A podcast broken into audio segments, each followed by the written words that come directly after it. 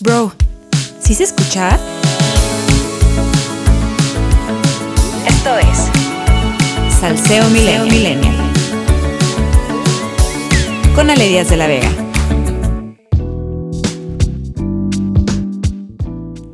Bienvenidas y bienvenidos a Salseo Millennial. El calor en la Ciudad de México está insoportable, ya tenemos temperaturas de 27, 28 grados, la verdad es bastante abrumador y el problema no es ese, el problema es que despierta mi alcoholismo porque quiero tomar todos los días unas cervezas bien frías, quiero desayunar, comer y cenar con cerveza y eso pues representa un problema. Y hablando de sustancias psicoactivas, el tema que quiero tratar hoy es que la Cámara de Diputados aprobó este miércoles la legislación que regula el consumo lúdico de marihuana en el país para cumplir con el mandato eh, de la Suprema Corte de Justicia de la Nación, que en 2018 había considerado inconstitucional su prohibición. Bien, esta ley federal de regulación del cannabis retomó diferentes propuestas eh, que habían sido eh, llevadas al Congreso en 2016 por otros partidos como el PRD,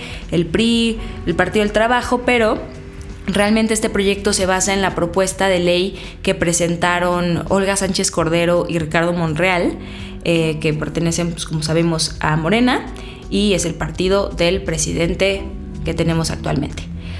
Muy bien, Primero quiero hacer un análisis de qué es lo que permite y lo que prohíbe esta nueva ley para que vayamos entendiendo poco a poquito de qué va. Bien, respecto de su autorización, la ley autoriza el consumo de marihuana con fines recreativos a personas mayores de edad, es decir, mayores de 18 años. Prohíbe, entre otras cosas, fumar frente a menores, eh, consumir marihuana en escuelas, en nuestros lugares de trabajo y en todos aquellos espacios en donde no se permita fumar tampoco eh, tabaco, ¿no? Como por ejemplo los restaurantes. Y tampoco se permite afectar con el humo de, de los porros de la marihuana a terceros, por lo que su práctica se tendrá que llevar a cabo en la casa o en asociaciones de cannabis. Ahorita vamos a ver qué son esas asociaciones. Respecto de la posesión, se amplía con esta eh, ley la cantidad de marihuana que una persona puede poseer sin incurrir en un delito. De los 5 gramos actuales pasamos a 28 gramos, que más o menos es un equivalente a 28 cigarros de marihuana. Ahora, en caso de portar entre 29 gramos y 200 gramos se contemplan multas de hasta 10 mil pesos y si se portan más de 200 gramos hay penas hasta de prisión, ¿no? Bien, ahora respecto de el acceso eh, a la planta y cómo va a ser que las personas consumidoras van a poder acceder a la marihuana, digamos existen tres vías. La primera de ellas es el cultivo en casa se establecieron permisos para que una persona pueda cultivar en el interior de su vivienda hasta seis plantas de cannabis para consumo personal y con fines lúdicos.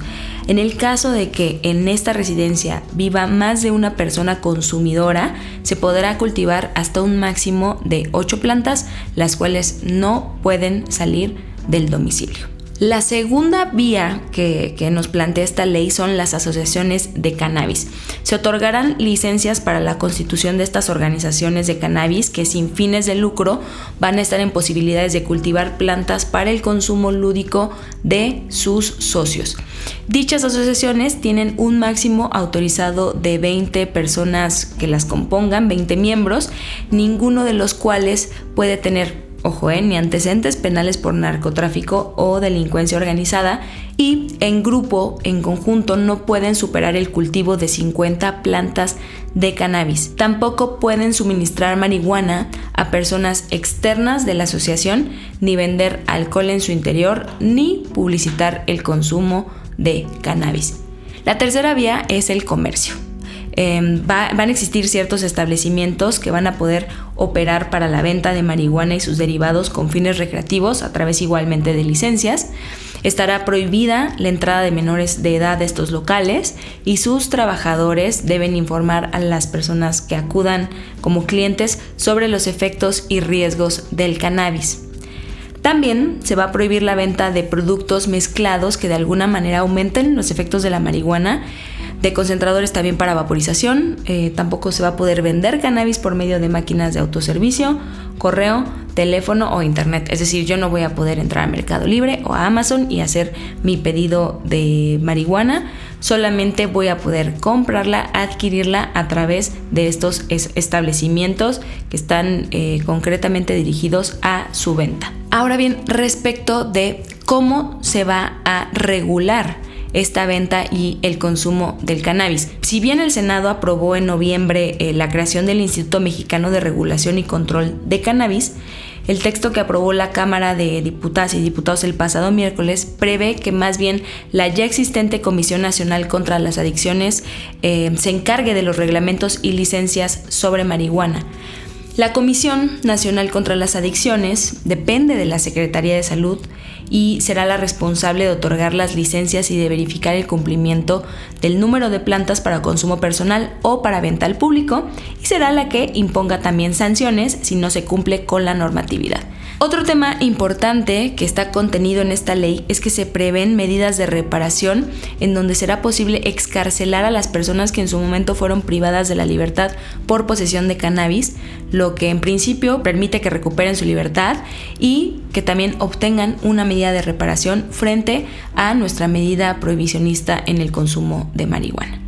Y bueno, a grandes rasgos, esto es lo que permite y lo que prohíbe la nueva ley federal para la regulación del consumo de la marihuana, pero creo que el tema se puede analizar a través de dos perspectivas, ¿no? La primera es una perspectiva liberal y de derechos humanos y por el otro lado de seguridad pública y seguridad nacional. Vamos a analizar el primero. En lo que respecta a nuestra visión liberal y de derechos humanos, la Suprema Corte de Justicia de la Nación había afirmado en 2018 que no podía existir una regulación excesiva que violara pues, los derechos de las personas usuarias, ¿no? Y refirió que todas las personas tienen derecho a consumir lo que les plazca siempre que no afecten a terceros. Y a pesar de los avances, pues la propuesta de regulación todavía mantiene vicios prohibicionistas que históricamente han mantenido en la marginación y en la discriminación a los grupos de consumidores de marihuana y otro tipo de psicoactivos también. Entonces, si bien existe el permiso de portar la droga, pues a partir de los 29 gramos también se prevén multas excesivas y hasta privación de la libertad. Entonces, mantener este enfoque penal en la regulación creo que fortalece prácticas negativas como la extorsión, porque pues una persona usuaria puede ser llevada ante una autoridad administrativa y ser procesada penalmente y en ese transcurso se pueden dar fenómenos como ya dije la extorsión o corrupción.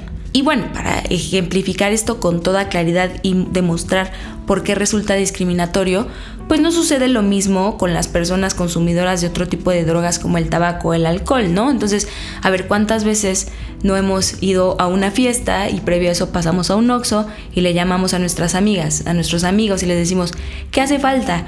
Y todo el mundo te dice, no, pues me hace falta, tráeme unos cigarros, tráeme una botella, aquí te lo pago, ¿no? Y entonces tú ya te subes a tu coche con toda la carga de cigarros y botellas que hacen falta por llevar. Y si te para ahí la policía, no te va a decir, oiga, señorita, joven, ¿por qué trae siete cajetillas de cigarros y 10 botellas de Bacardi blanco? La realidad es que eso no va a suceder, ¿no? Entonces se piensa que la marihuana es súper adictiva, que mata, pero pues no hay muertes registradas por sobredosis. Y en comparación, si lo vemos con el tabaco, por ejemplo, y su consumo en México, el tabaco ocasiona en promedio 135 muertes a diario. O vamos a hablar de otra droga, el azúcar, ¿no? Al azúcar se le adjudican hasta 105 mil fallecimientos anuales. O el alcohol, que provoca en promedio 34 muertes a diario por alcoholismo o enfermedades relacionadas. Entonces, de quedar así la ley aprobada por la Cámara de Diputados y Diputadas, creo que se pierde una muy buena oportunidad para que las autoridades dejen de distraerse en la persecución de personas consumidoras y se enfoquen en otro tipo de delitos que sí son graves y que son derivados del narcotráfico y el crimen organizado y de donde pues como lo sabemos ha habido muchas víctimas y hay demasiados homicidios. Ahora vamos a analizar la segunda perspectiva que les planteaba hace unos momentos, lo que respecta a la seguridad pública y la seguridad nacional. Primero sabemos que México es un país productor y de tráfico de sustancias psicoactivas, por lo que eh, ha resultado pues fuertemente golpeado por la política de prohibición y toda la violencia que deriva de ella.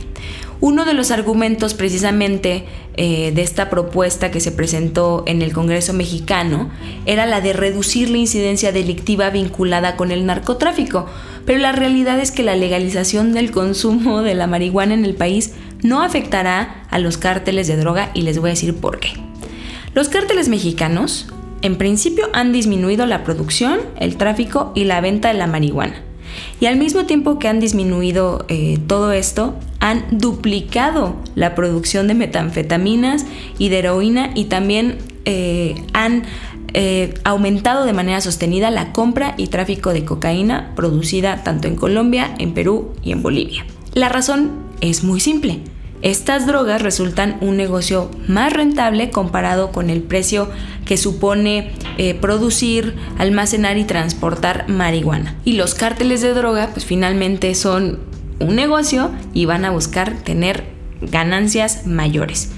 ¿Cómo sabemos que esto está sucediendo? Una variable que sirve para medir la cantidad de producción y tráfico real es tomar como referencia las cantidades que son decomisadas por la autoridad.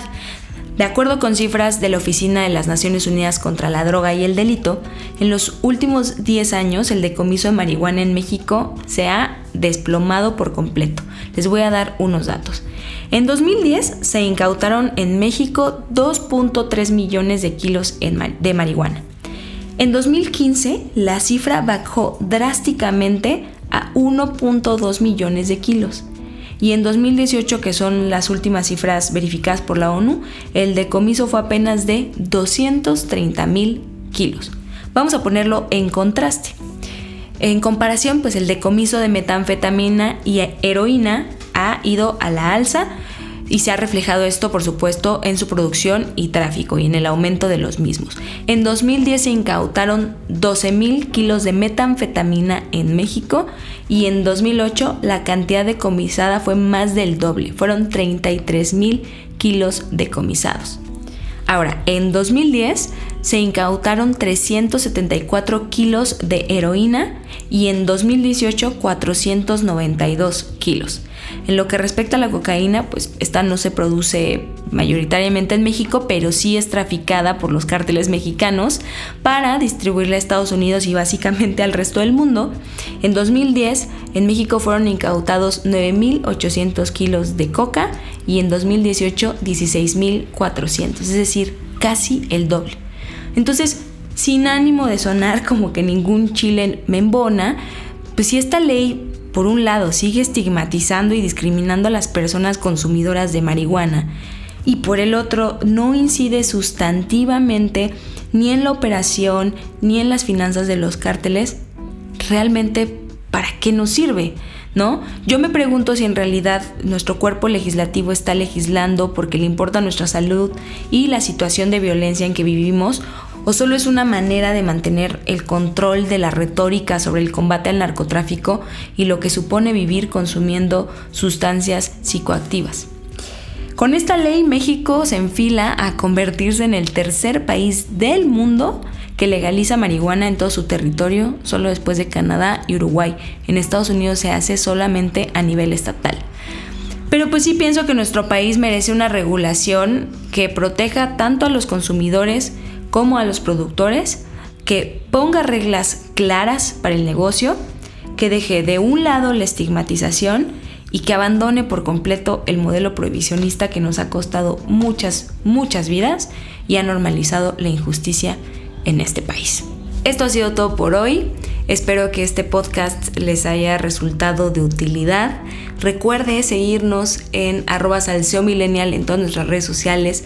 Estamos en TikTok, en Twitter, Instagram. Síganos también en Spotify, que es donde nos estamos escuchando. Suscríbanse a nuestro canal de YouTube, activen la campanita, no les cuesta nada, por favor, por favor, háganlo. Por ahí voy a estar súper pendiente de sus comentarios, de observaciones, para que podamos em, pues tener un diálogo recíproco respecto a estos temas que hemos estado analizando en cada episodio, porque recuerde que aquí no se acaba la discusión, sino que apenas empieza, porque con Salseo Milenial opinar nunca había sido tan fácil. Yo soy Ale Díaz de la Vega y nos escuchamos a la próxima.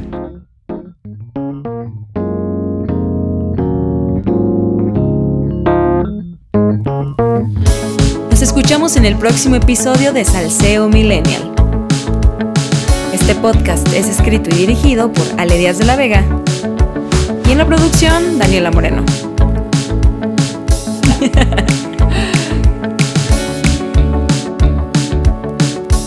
¿No me puedes poner como un efectito?